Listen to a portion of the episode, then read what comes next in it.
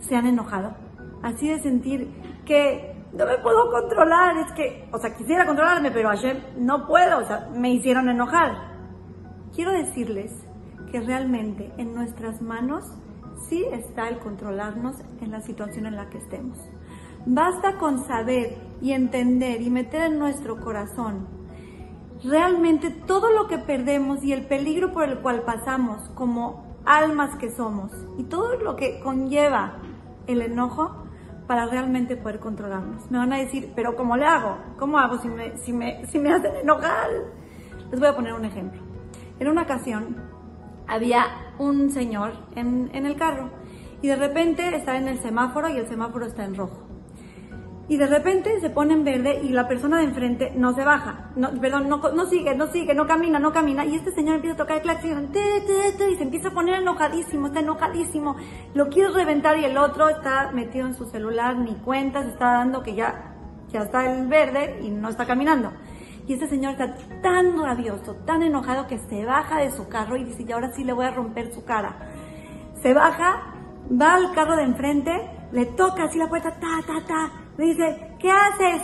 Y en ese momento se baja un señor enorme de dos metros por dos metros, así todo un fortachón, se baja así y le dice, ¿qué quieres?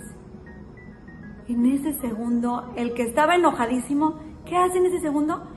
Eh, no, nada, eh, solo quería saludarte y bueno, si quieres sigue chateando y ya me voy. ¿Qué pasó con su enojo? ¿Qué pasó con su rabia? Estaba enojadísimo. ¿Saben qué pasó en ese momento? Se dio cuenta en ese segundo el peligro por el cual podía eh, pasar si seguía enojado. Y se le bajaron sus humos, se tranquilizó, se dio la vuelta y se fue. ¿Qué quiere decir? Que realmente cuando vemos un peligro y cuando vemos lo mal que está, sí podemos controlarnos. Si nosotros estudiaríamos todo lo que es enojarnos, ¿cómo se considera como Abodazara? Se considera como idolatría.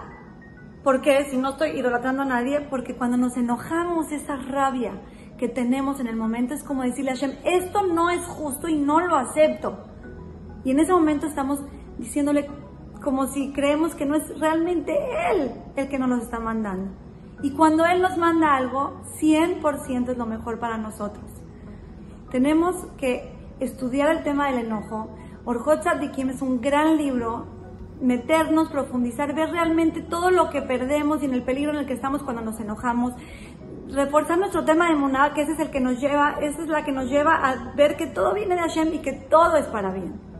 Y que no es él, ni ella, ni fulanita de tal, sino que es Hashem y tiene a la gente que lleva a cabo lo que él permite que nos suceda día a día. Quiero decirles algo y con esto termino. En, cuando fue este, la Macá, la, de las 10 Macot, cuando fueron las de las ranas, quiero decirles que llegó una rana, como todos sabemos. Empezó esa plaga con una rana enorme. Y entonces, ¿qué pasó? Se, se pusieron muy nerviosos, le pegaron a la rana y esa rana se hacía dos se hacían dos ranas y se empezaban a multiplicar. Cada vez que los Misrim le pegaban a las ranas, se hacían más y más y más. Y ustedes me van a decir, ¿cómo puede ser posible que están viendo que ellos mismos están llenando su país de ranas y les siguen pegando? Quiero decirles, cuando una persona se enoja, ni siquiera ve las consecuencias que eso está creando.